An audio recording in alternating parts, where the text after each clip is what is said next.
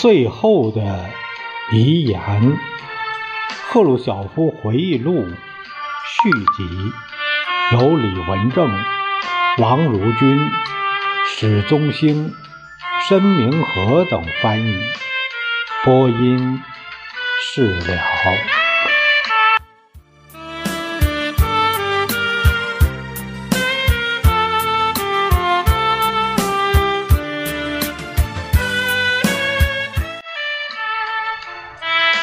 在临行前，我们准备了必要的文件。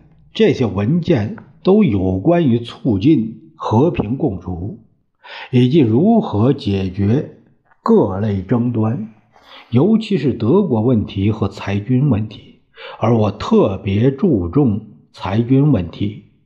最近一个时期内出现了大量迫在眉睫的问题，一触即发。很可能爆发一场可怕的战争。动身的日子到了，我们选择了伊尔幺八型飞机。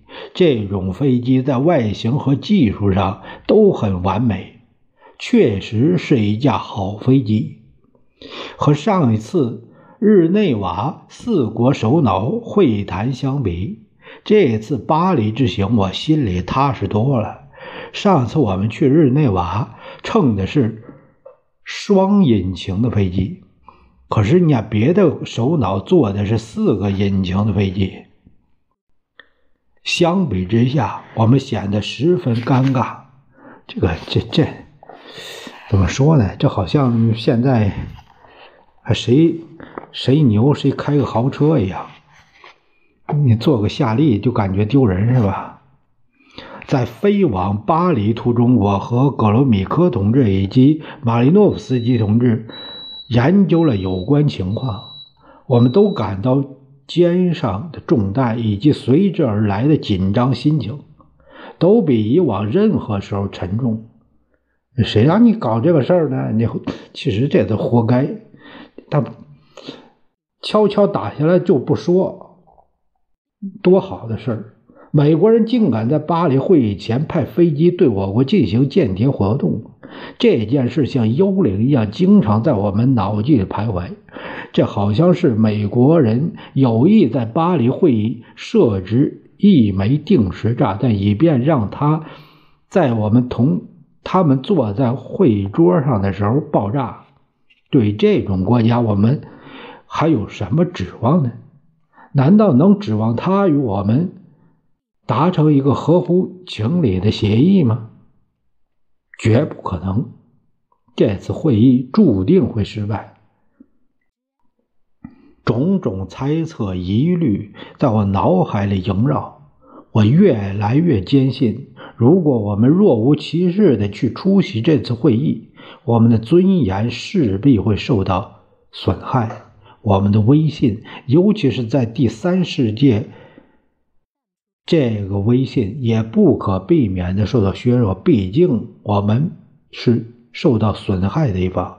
如果说谁有权提出 U 二飞机事件，那就是我们。自然，我们因这次会议的失败而受到一些国家的指责。可是我们绝不能装成一切都很正常的样子去参加会议，别人爱说什么就说什么吧。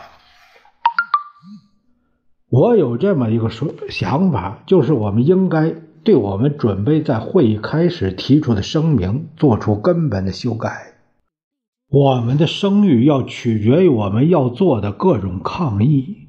我们对世界舆论，特别是共产党国家以及正为民族独立而斗争的国家的舆论，负有义务。如果我们挨了别人打之后，连吭都不敢吭一声。他们又怎么指望我们能伸出手去帮他们呢？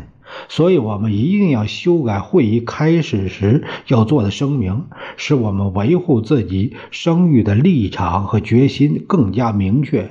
我想，唯一有效的办法是向美国提出一个最后通牒：美国务必为派遣间谍飞机进入苏联做正式道歉。美国总统也必须收回他所说的有权对我国领土进行侦察飞行的话。哎呀这这去打架呀！这是在飞机上，我把我的想法告诉了格罗米科同志，他也同意了。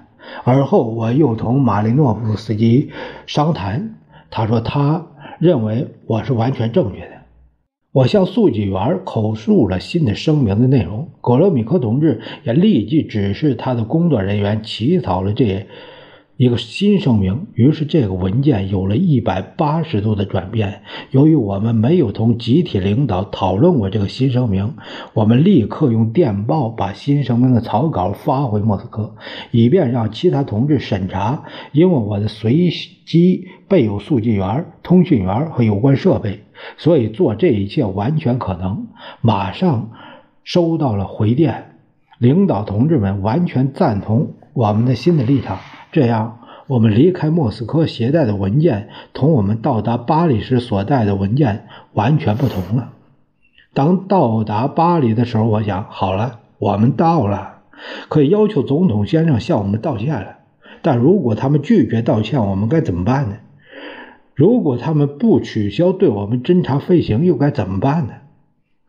我回想起，当我们回访访问。华盛顿的时候，我们曾邀请艾森豪威尔回访苏联，他也欣然接受。但是在目前这种情况下，两国关系越来越恶化，我们不可能对一个可以说是在主人桌上捣乱的人表示好好客。如果艾森豪威尔不道歉，我们就去接待他，简直是对我们领导人无法忍容的侮辱。所以我在声明中指出，如果美国不向我们保证取消 U-2 飞机的飞行，我们将收回对艾森豪尔的邀请。这一点，代表团的其他成员也一致赞同。我们立即把这一新的决定通知莫斯科，他们也表示赞同。你这个怎么说呢？你，哎呀，我我就。我不免要说两句这个这这题外的话。你既然能把他打下来，他还敢来吗？这是不是有点有点问题？他来了你就打下来？他说他没有侵略你，那更好。没有侵略你，他也不敢问你，这不是打了牙胎的往肚里咽？这点事儿都不懂吗？这个。哎，不知道他是怎么想的，可能是和中国人的这这个思维方式不一样吧。一根筋呢，好像是说人家低头了，然后就是就是就等于人家败了一样。这样，我们已经为这次四国首脑会议做好了准备。我们在会议上准备提出的都是一些具有爆炸性的想法。我。你具你具有爆炸性想法，你这是和谈，不是去打架！这赫鲁晓夫，我们代表团像一块磁铁，磁性很强的磁铁，排斥着任何带有异性电荷的载体，任何事情都可能发生。按照外交礼节，我们到达巴黎不久，便立刻拜访了戴高乐。我还向麦克米伦表示了我们对美国这种行为的不快。我向戴高乐和麦克美伦已经表明，除非艾萨瓦尔对自己干的事表示歉意，并保证不再发生类似的事情，否则不会罢休。他们俩试图平息我的怒气，并动摇我的决心，说什么如果我坚持这种针对艾森豪尔的声明，那这四国首脑会议势必失败。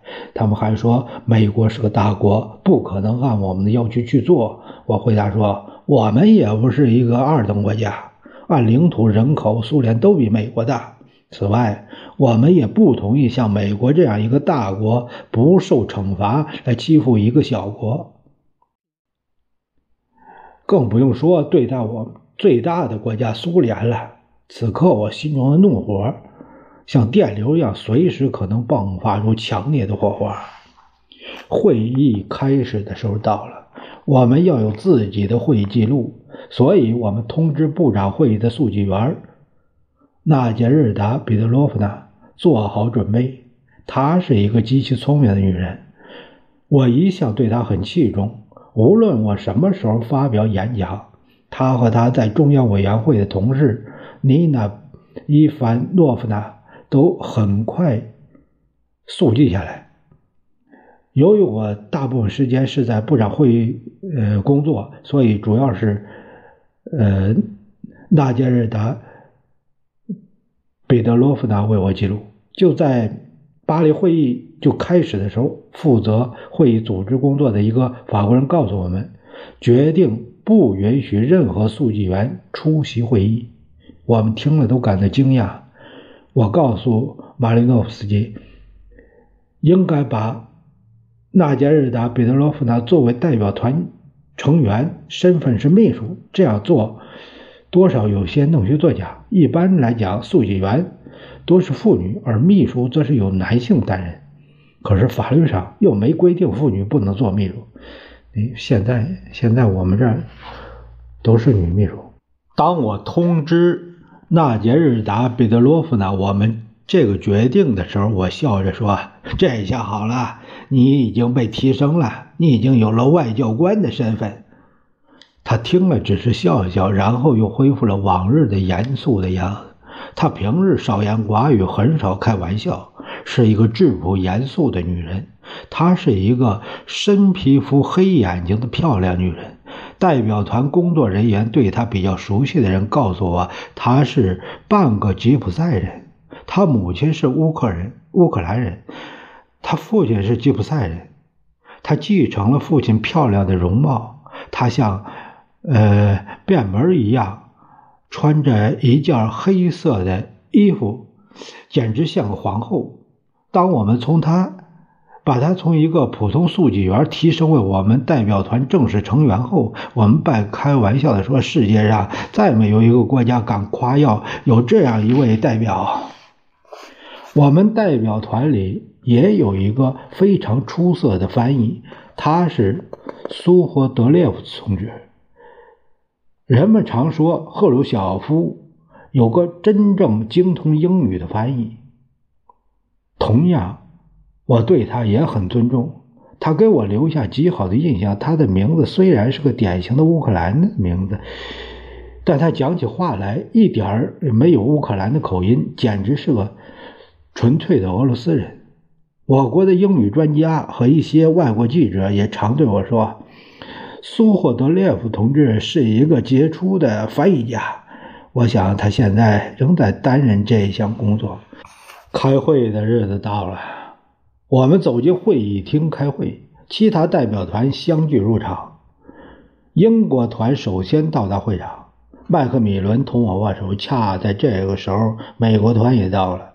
他们走到自己座位上，我们同他们打了一下招呼，很有分寸，好像只表示我们知道他们到了。我们再说：“哎，我们又看见你们了。”哎，对方也只是简单的做了个手势，好像说：“我们也看到你们了，但我们并不打算和你们握手。”我们之间还存在着争端，你们可以把它叫做心理战。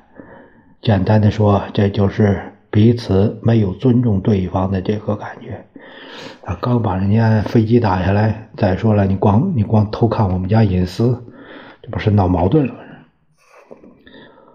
在会议正式开始之前，我们作向作为东道主的戴高乐要求，允许我们发表一个声明。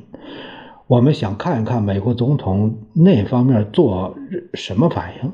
大高乐已经知道我们声明的内容，还同意我们的要求。我开始宣读。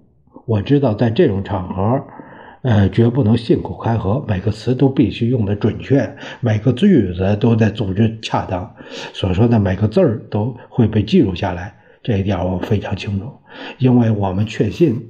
其他代表团也有人兼做速记员，记下我说的话，所以我们要求这份声明必须字斟句酌，不能有任何差错，让我们的对手有空子可钻。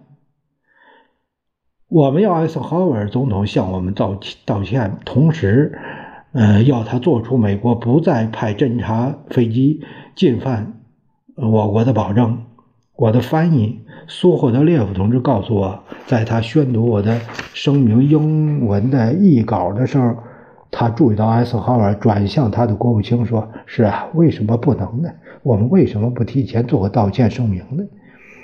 赫图说：“不行。”他说话时皱着眉，十分肯定，没有任何商量的余地。结果，艾森豪威尔拒绝道歉。艾森豪威尔是受了国务卿很大的影响，在此又一次证明，前不久的日内瓦四国会议上，艾森豪尔完全是按前国务卿杜勒斯的眼色行事。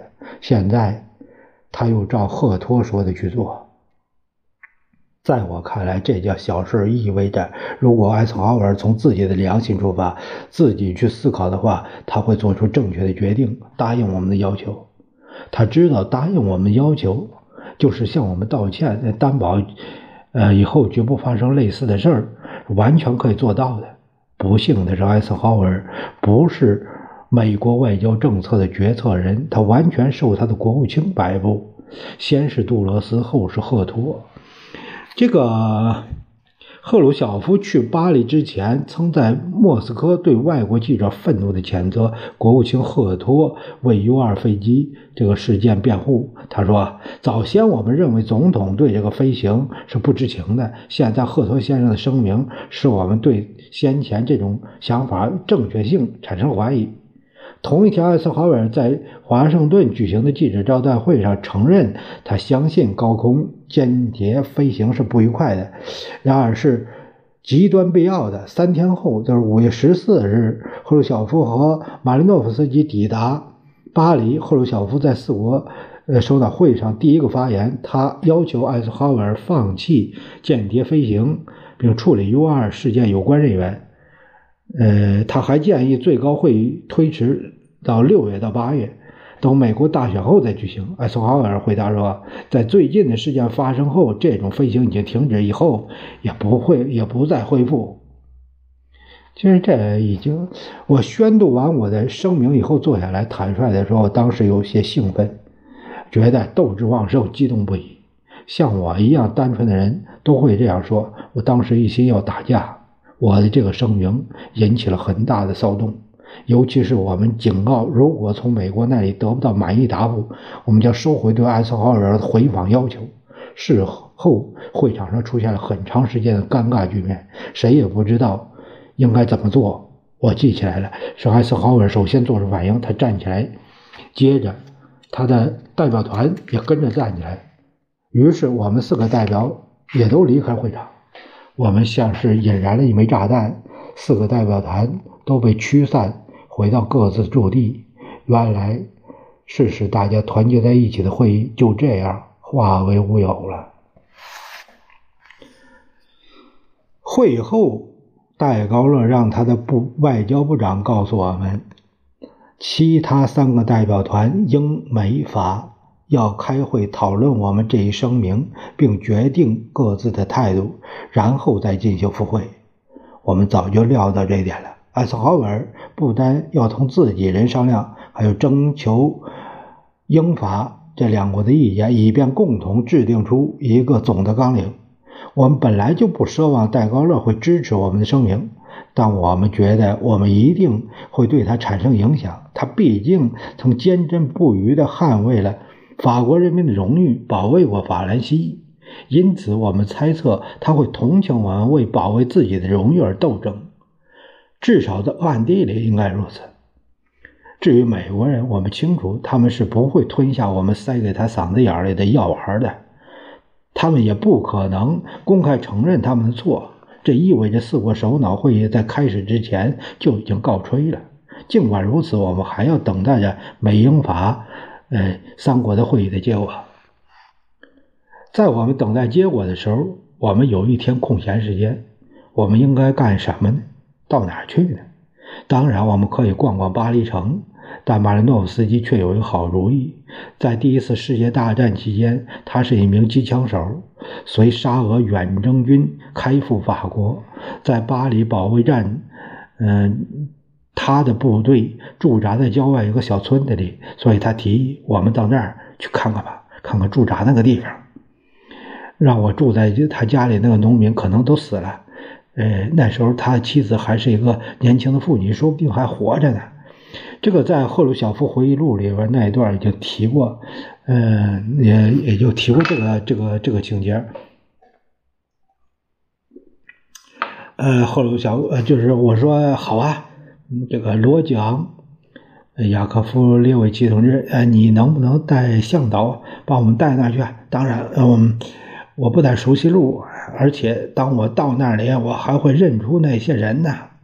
非常想去。这次访问不但会使我和罗吉昂、雅科夫罗夫维奇感到高兴，而且也许会带来一些政治上的好处。他是个曾经住在法国，并为保卫巴黎不受德国入侵血洒疆场的俄国战士。德国问题也是我们来到巴黎来讨论的问题之一，所以我想，我们的国防部长、苏联元帅回到四十年前同德寇战斗过的法国乡村，确实是一个好主意。我希望我们这一举动能唤起法国人民对我们要求消灭二战德国侵略后果的立场的同情。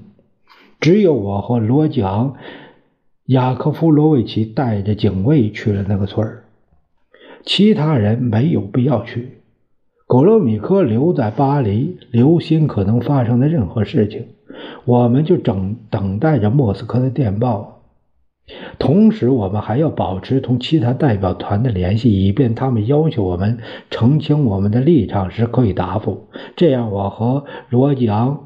雅科夫·罗维奇同志乘车沿着两旁吉普吉普提树呃菩提树荫成荫的这个法国美丽的乡村公路驶出了巴黎。这个是阳光明媚温暖的日子，但仍横卧在公路上的菩提树可以看出，这里刚刚经历一场暴风雨的袭击。工人们正用锯和。斧头清理公路上倒下的树木。我从一个工人手中接过一把斧子，猛力的砍树，弄得木片横飞。法国人聚聚过来，指着我笑：“你瞧，这个就是苏联部长会主席，抡起斧子简直像个伐木工人。”实际上，我从没有做过伐木工。从小时候、少年的时候干过重体力活，先是在矿上，后来到了工厂。摄影师和电视的，呃，这个摄影师们都记录下这个场面。我想，当人们看到我们的政府是由工人组成的，政府首脑尽管年纪大了，仍旧可以干些体力活，不会对我们代表团的形象有任何损害。当我们把树砍成两段把那残枝碎叶拖到路旁的时候，我们上了车，继续行驶。这说明什么呀？横在路上他过不去了，所以才下车。有了这个这个场面，事实证明证明了马利诺夫斯基确是一个出色的向导，他把我们直接带到村子里。我们来到几十年前，马利诺夫斯基同志和一和另一个士兵一起住过的院舍。当我们下车的时候，主人出来迎接我们。他大约四十到五四十五岁。我们做了自我介绍。马利诺夫斯基，呃，同志接着说：“我们来是向你和你的母亲问好的。如果你的母亲还健在的话，她肯定会认识我的。”我同另一个朋友曾住在你家后面的木棚里，他很有礼貌地接待了我们，把我们请进他的房子里。他的母亲当时是马利诺夫斯基的房东太太，走出来同我握手。马利诺夫斯基问她丈夫是否还健在，她说已经不在了。我老头子很早就死了。你看，我的儿子长大成人了，还有了自己的孩子。那不四十年了，他那时候就四五岁吧，那小孩马林诺夫斯基向我解释，她丈夫比她大得多，那时她年轻又漂亮。曾和马林诺夫斯基一起生活在这间小房的士兵曾迷恋过她，他也爱上了她。马利诺夫斯基也因此得了不少好处，因为。呃，这个房东常给他送来牛奶、酸奶，还有各样的法式佳肴。很难想象，这个女人就是那个当年可爱的姑娘，现在皱纹布满，老态龙钟，像个丑恶的老妇人，看上去似乎经历了许多风霜。房子的主人老太太的儿子急匆匆跑出去，不知从哪儿拿来几瓶酒，然后他又拿了一些奶酪。这是法国传统的下酒菜。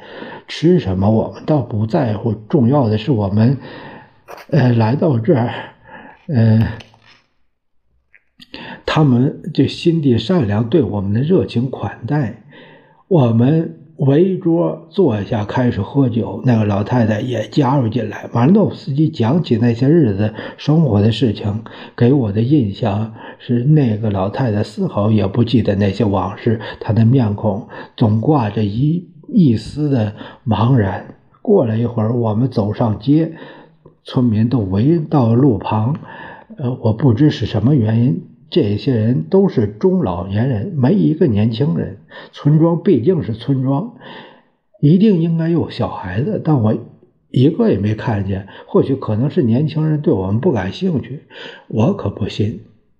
马林诺夫斯基找来一个以前认识的、年纪和我们相仿的人，用法语问他：“嘿，这儿附近有一个小酒店，现在还开吗？”你还常到那去吗？那村民笑笑是小酒店还在，你还记得他呀？